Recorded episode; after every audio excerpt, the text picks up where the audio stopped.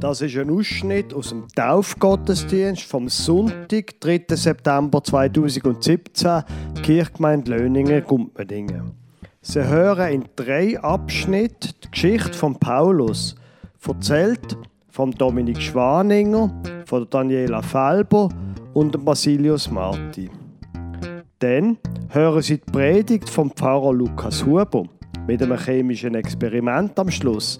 Das sehen Sie leider nicht. Dort ist eine Kerze ausblasen worden. Die Kerze ist mit glimmendem Docht in ein Gefäß mit konzentriertem Sauerstoff gestellt worden. Und da, der konzentrierte Sauerstoff, hat der Docht dann wieder entflammt.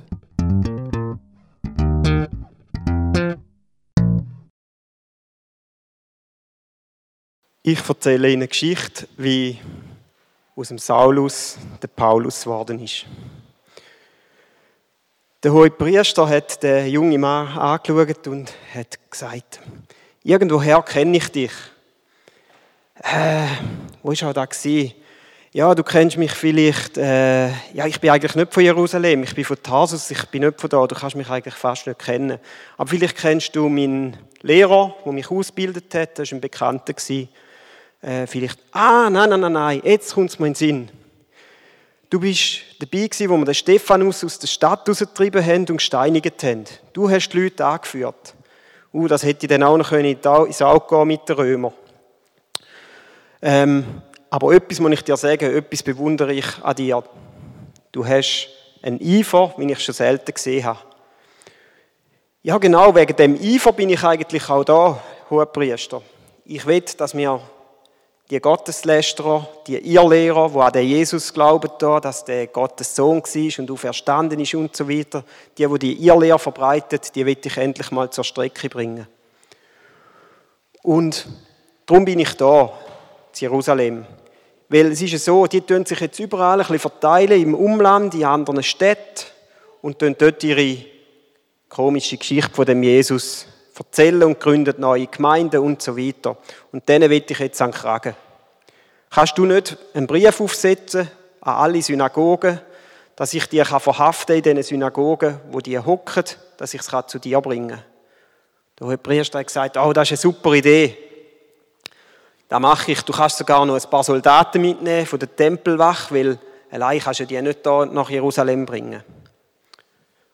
Gut, äh, am nächsten Tag ist der Paulus aufgebrochen nach Damaskus, weil er hat gehört hat, dass dort ganz besonders viele Christen, die sich auf die Lehre von Jesus berufen, sind. Er hat einen Brief im Sack gehabt, vom hohen Priester an die Obersten, an die Leiter der Synagoge. Er war mit den Soldaten unterwegs. Es war ein beschwerlicher Weg. Es war also nicht ein Spaziergang. Es war weit. Und nach einiger Zeit hat es einen Blitz tun oder es ist ein Licht aufgegangen oder wie auch immer. Es hat ihn geblendet und er ist vom Ross oben runtergefallen und ist auf dem Boden liegen geblieben. Und die Stimme hat gesagt, Saulus, Saulus, wieso verfolgst du mich? Und er ist still geblieben, auf dem Boden gelegen, hat nicht gewusst, was ihm geschieht und gefragt, Herr, Herr, Wer bist du? Wer redet mit mir? Dann ist die Stimme wieder gekommen und hat gesagt, ich bin Jesus, der, wo du verfolgst. Gang nach Damaskus, dort wirst du sehen, wie es weitergeht. Und er ist nach Damaskus gegangen mit seinen Soldaten. Sie haben ihn müssen führen, weil er hat seitdem, seitdem dass er vom Ross runtergefallen ist, von dem Licht, hat er nichts mehr gesehen. Er war blind.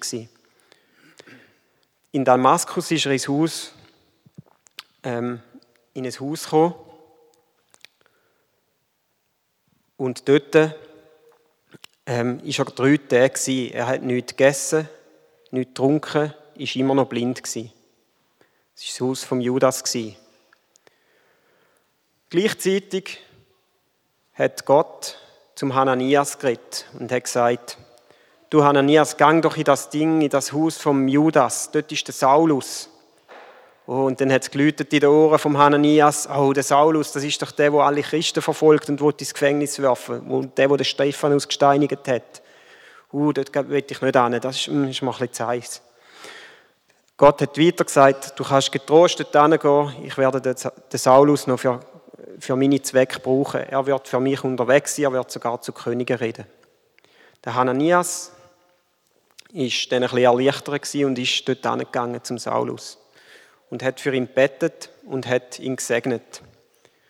Der Saulus ist umgekehrt zu Jesus und hat sich anschließend auch taufen lassen vom Hananias.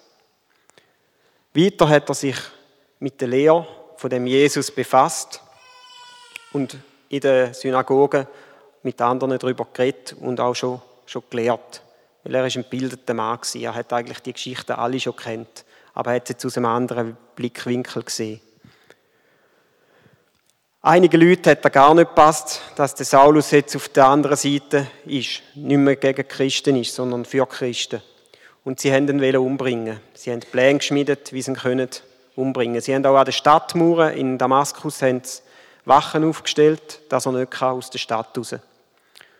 Dann in der Nacht, der Paulus hat, ja, eigentlich Paulus jetzt, hat jetzt nach Jerusalem retour und dort die frohe Botschaft von Jesus weiterverzählen, aber er nicht aus der Stadt raus. Der Hananias und einige gut gesinnte Leute haben den Paulus dann auf die Stadtmauer aufgebracht in der Nacht und über die Stadtmauer runtergelassen. In einem, in einem Korb an einem Seil haben sie ihn über die Stadtmauer runtergelassen und er konnte gehen. Bald darauf hat sich der Paulus, wie er jetzt neu geheißen hat, wieder auf den Weg gemacht, um den Menschen die frohe Botschaft zu bringen. Sein Begleiter auf dem Weg ist unter anderem der Silas und der Timotheus ist auch ein Stück mit.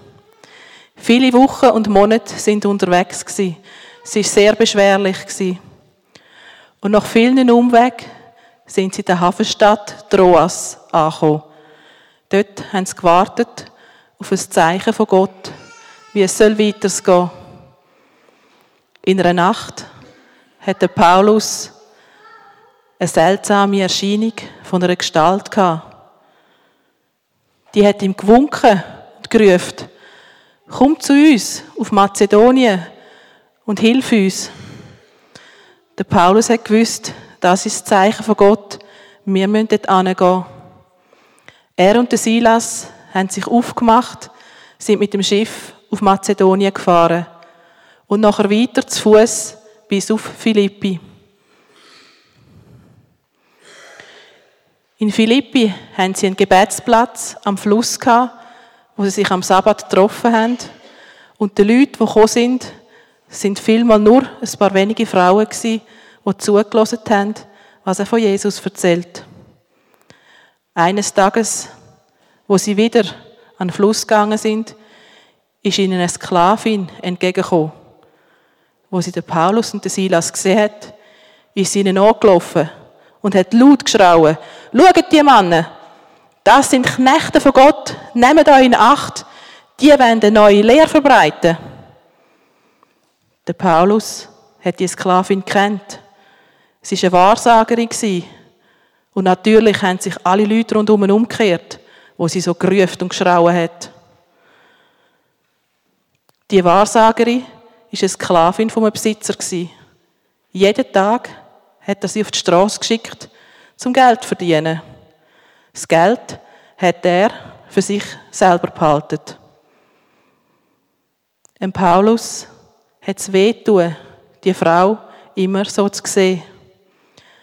Und als er sie wieder so schreien gehört hat, hat er sich umgekehrt und wütend gerufen. Du Wahrsagergeist, im Namen von Jesus befehle ich dir, lass die Frau los. Sie ist still geworden. Die Frau ist erlöst worden. Und niemand hat mir gedacht, dass sie mal eine Wahrsagerin war. Wo aber der Besitzer von dieser Sklavin gehört hat, was passiert ist, hat er geschäumt vor Wut. Seine Geldquelle ist auf einmal nicht mehr da gewesen. Wütig und zornig hat er sich auf den Paulus und den Silas gestürzt, sie auf den Marktplatz zerrt vor die Richter und hat gerufen. Die Fremden stellen alles auf den Kopf. Da lassen wir uns nicht gefallen. Weg mit ihnen. Bringen sie um. Die Richter haben kurzen Prozess gemacht und den Silas und den Paulus auspeitschen lassen und ins Gefängnis geworfen. Im Gefängniswärter dort haben sie eingeschärft. Sperr die beiden gut ein und pass auf, denn du haftest mit deinem Leben dafür.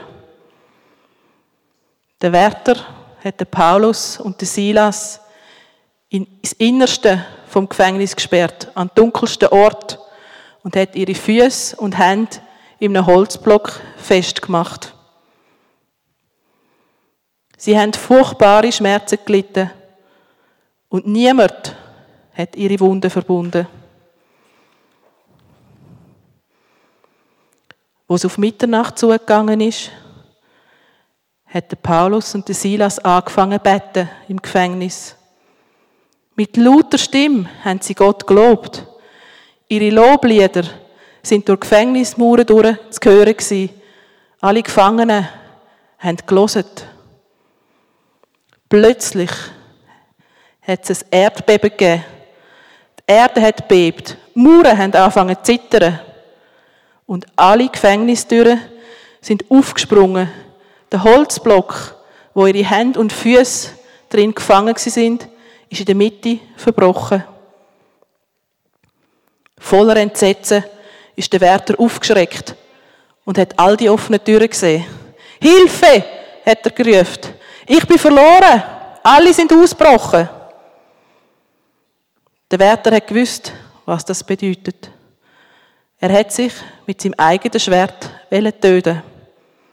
Doch jemand hat gerufen, Stopp, tu das nicht. Wir sind noch alle da. Verwundert und mit zittrigen Knie ist der Wärter schauen. Und wirklich, alle sind da gewesen. Der Wärter ist auf die Knie vor dem Silas und dem Paulus und hat gefragt, was muss ich tun, dass ich auch gerettet werde? Der Paulus hat ihm zur Antwort gegeben, glaub an Jesus, der Herr. Geschichte vom Schiffbruch, so wie es der Paulus erlebt hat. Achtung, Paulus, hebt dich fest, eine hohe Welle. Mann, nehmt die Segel ab und rührt alles unnötige Zeug aus dem Schiff. Das Getreide muss raus. Und bindet das Schiff zusammen. Wir brechen ja sonst auseinander.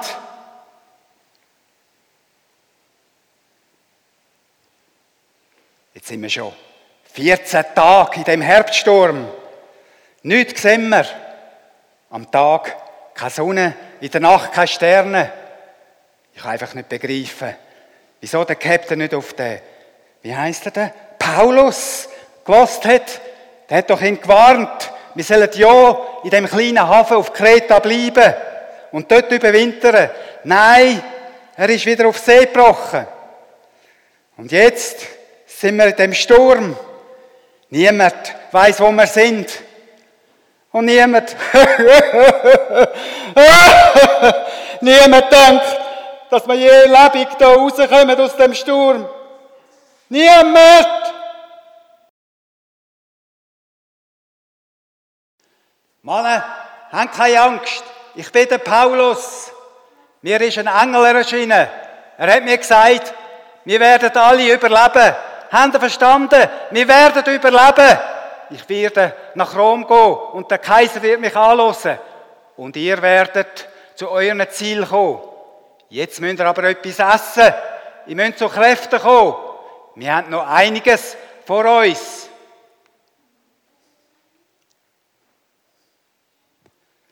Die Männer haben aber keinen Hunger gehabt.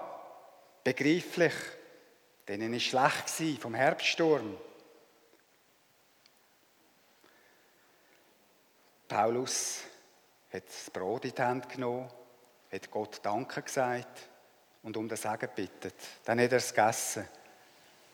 Wo das die Männer gesehen haben, haben sie das Vertrauen bekommen und haben es gleich gemacht.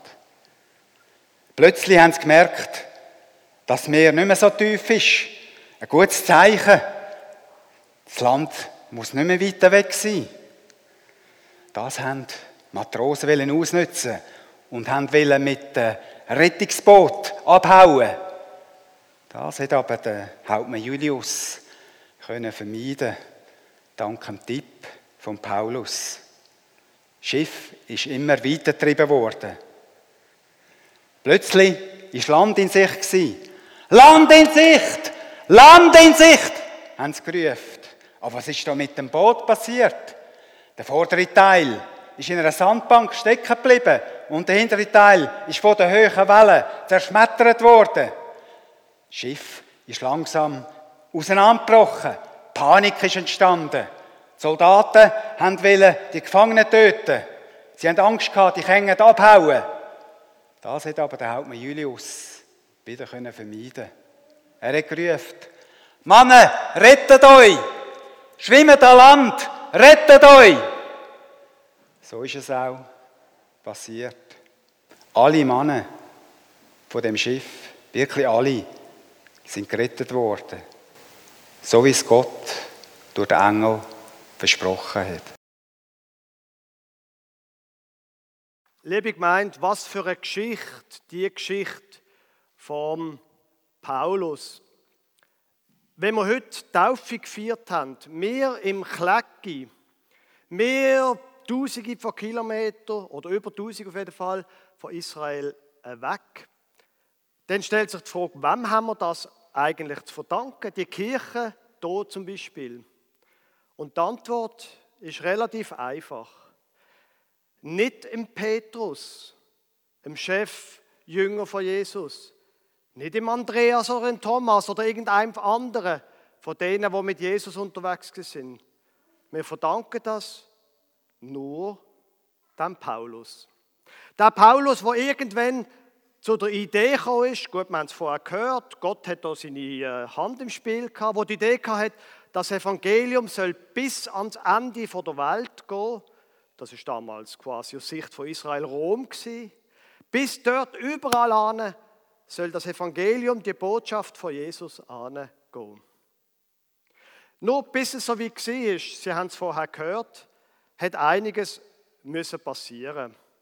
Eine von der zentralen Merkmal quasi von Paulus ist seine Leidenschaft gesehen. Das ist jetzt mal wirklich einer, wo also gar nichts kennt hat. So eine Leidenschaft.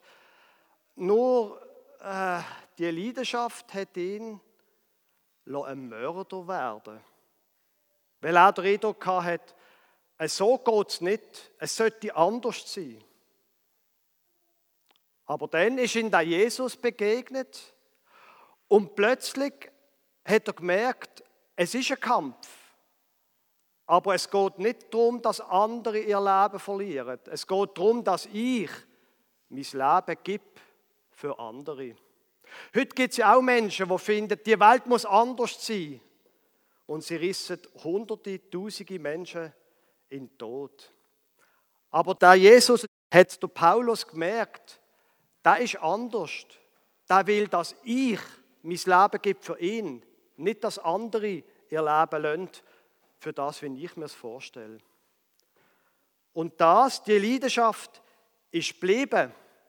Ich finde die Geschichte, die wir gehört haben, unglaublich, aber die Richtung, die ist anders geworden. Und ich glaube, das ist nicht nur etwas, was einmal passiert im Leben, dass man quasi muss seine Richtung ändern muss, sondern das ist etwas, wenn man mit dem Jesus unterwegs ist, was immer wieder passiert. Ein Beispiel dazu. Fragen Sie mich nicht warum, aber in der Ferien in England, wo wir gesehen sind, ist mir plötzlich, als ich so ein bisschen über mich selber nachgedacht habe, ist mir etwas bewusst worden. Ich weiß nicht genau, wann das passiert ist. Auf jeden Fall schon relativ lang ist mir aufgefallen, tue ich manchmal, wenn ich genervt bin oder gestresst bin, tue ich meine Frau und meine Kinder manchmal so ein bisschen zynisch oder sarkastisch angehen. Wenn die Kinder heimkommen und irgendwie schimpfen über die Schule, sagen, ja, du bist wirklich ein ganzer, wissen Sie, wie ich meine? Und Sie können sich natürlich vorstellen, wie es an mich zurückkommt, nicht wahr? Auf jeden Fall habe ich dann gemerkt, aber Moment rasch, das entspricht eigentlich nicht der Liebe von Gott, wo ich doch an sie glaube. Und wo ich daran glaube, dass sie in mir lebt. Ich muss mich hier ändern.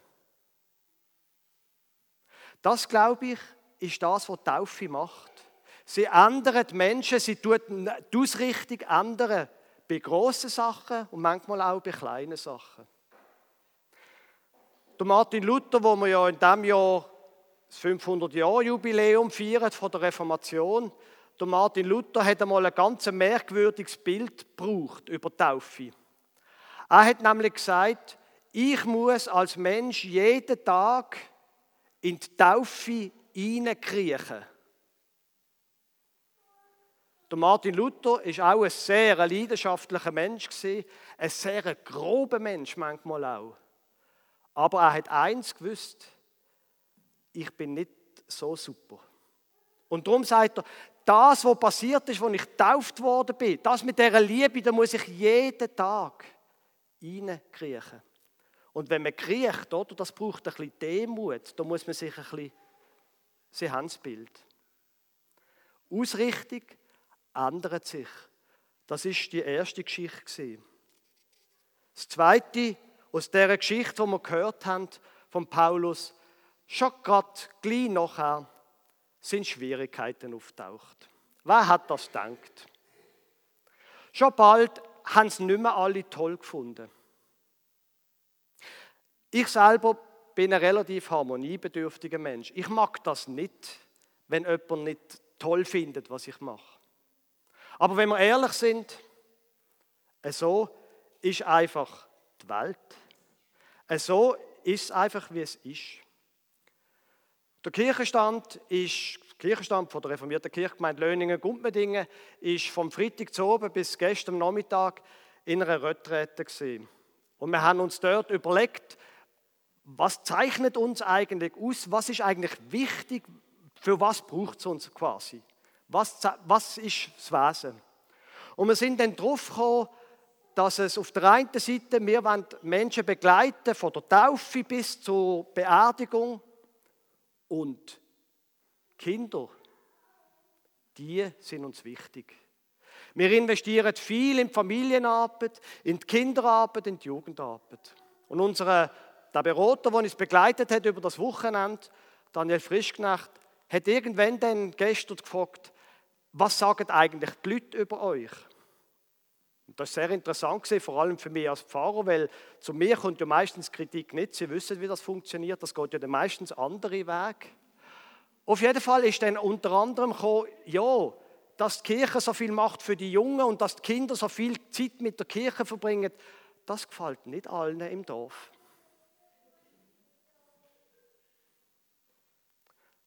Und wir haben uns das angelost und irgendwann habe ich gedacht, ja, mit dem müssen wir einfach leben.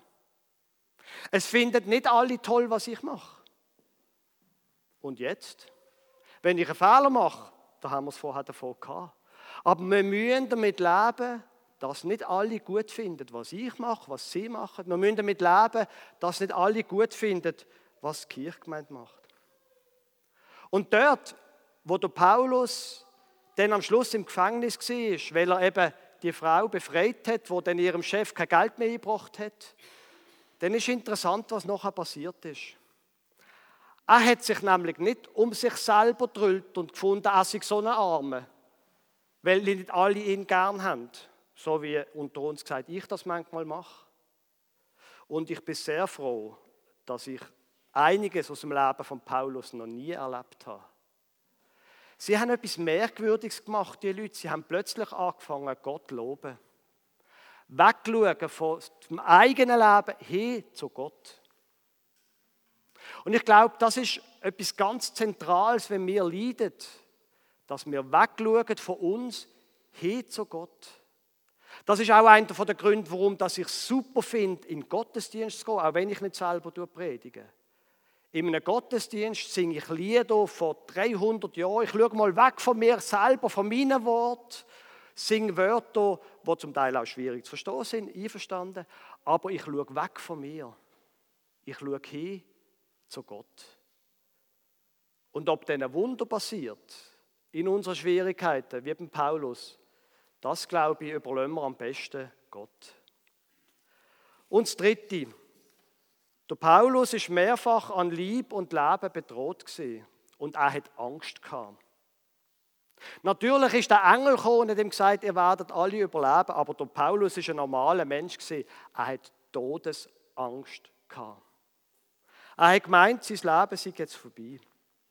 Aber dort, wo das passiert ist, dort hat er sich wieder nicht um sich selber drüllt. Und er hat auch nicht nur einfach zu Gott geschaut, sondern er hat sich für die anderen eingesetzt. Dort, wo nämlich wirklich alle Angst hatten und wo das Schiff auseinandergebrochen ist, hat er dazu beigetragen, dass die ganze Besatzung und auch alle, die mitgeschwommen sind auf dem Schiff, dass alle gerettet worden sind. Wir als Kirchgemeinde sind auch nicht für uns selber da.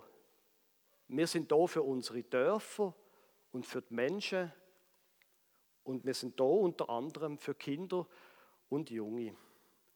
Gestern Abend war Samgo, Jugendgottesdienst hier in der Kirche und nachher war Check-in, dort Jugendtreff im Messmerhaus. Und so bin irgendwann am 11 oder so, hat Anna Neff, die das äh, macht, eine WhatsApp-Nachricht geschickt mit einem Foto und hat dazu geschrieben, ah, es sind 20 Teenies da gewesen, die Wohnung ist einfach zu klein vom Messmerhaus. Ein Glück, wenn, wir, wenn alles gut geht, können wir das Messmerhaus Estrich ausbauen.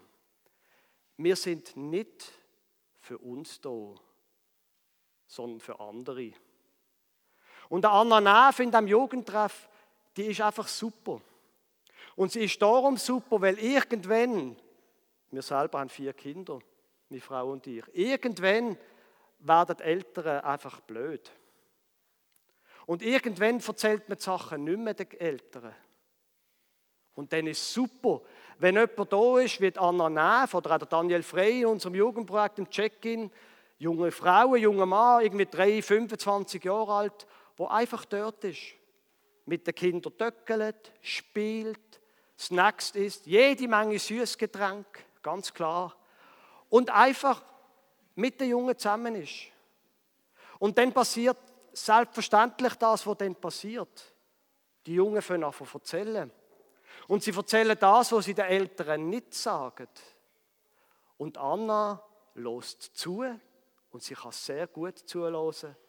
Und sie unterstützt sie und tröstet sie und sie betet für die Teenies. Wir setzen unser Leben so, unser Kirchgemeindeleben für das ein, dass andere Menschen davon profitieren, so wie es auch der Paulus gemacht hat. Liebe Gemeinde, wir haben heute eine Taufe miterlebt. Die Älteren haben sich, wo der Mika noch ganz klein war, nicht können entscheiden, ob sie taufen lassen Und jetzt haben sie gefunden, jetzt ist der Moment da. Und der Mika selber hat in der Kinderwoche zum Beispiel im Frühling, wir haben vorher ein Lied vor der Kinderwoche gesungen, hat er etwas von dem Geheimnis erlebt, von dieser Liebe von Gott. Und das freut mich sehr. Und gleich, das mit der Taufe, das mit dem Glauben, das mit unserem Leben, das bleibt umstritten. Da findet immer ein Kampf statt, was wir tun, wie wir leben. Und in dem Ganzen drinnen, da kann es vielleicht einmal auch zu dem Moment kommen, wo wir wie eine Art nicht mehr mögen. Sie haben am Anfang den Wochenspruch gehört, das geknickte Rohr wird er nicht zerbrechen, und den glimmenden Docht wird er nicht auslöschen. Wenn es uns wie eine Art zu viel wird, dann können wir uns darauf verlassen, dass Gott so bei uns ist, wie er auch beim Paulus war. Und damit das wie eine Art sichtbar wird, haben wir uns als Team äh, entschieden, einmal ähm, ähm, ein physikalisches, ein physisches Experiment machen. Und ich bin sehr dankbar, dass, er, dass wir einen eidgenössisch diplomierten Chemielehrer hier haben, sonst äh, hätte ich Angst. Thomas, könntest du mal bitte hier führen kommen? Also, wenn Sie Glück haben, überleben Sie es.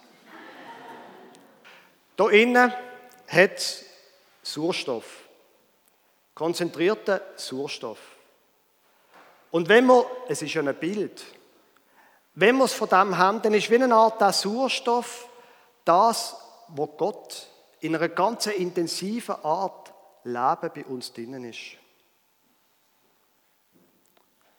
Und dann kann es passieren,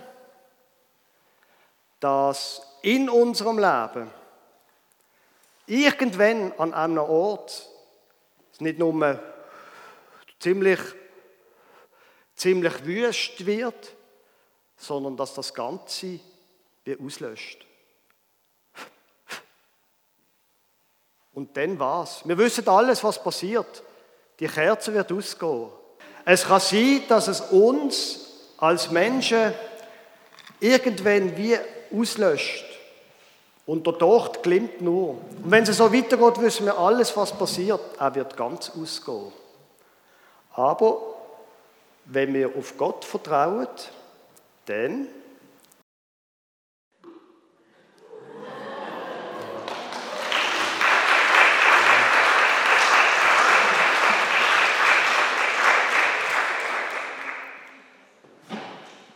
Legen Sie, das, was hier passiert ist, Sie haben es technisch verstanden. Da ist konzentrierter Sauerstoff drin. Der Sauerstoff ist auch bei uns in der Luft drin, aber nicht so konzentriert. Das ist nicht etwas, was wir machen können. Das ist, es ist ein komisches Bild, künstlich hergestellt. Der Chemielehrer hat das so präpariert, dass da innen künstlicher Sauerstoff und konzentrierter Sauerstoff ist. Das, wo ich davon rede, wo der Paulus davon geredet hat, das ist auch etwas, was von außen kommt. Quasi, es ist ein komisches Bild, künstlich. Es ist nicht etwas, wo wir uns selber sagen, sondern es ist die Liebe von Gott, wo der glimmende Docht nicht auslöschen lässt. Es ist die Liebe von Gott, wo das Licht neu anzündet und uns neues Leben gibt. Amen.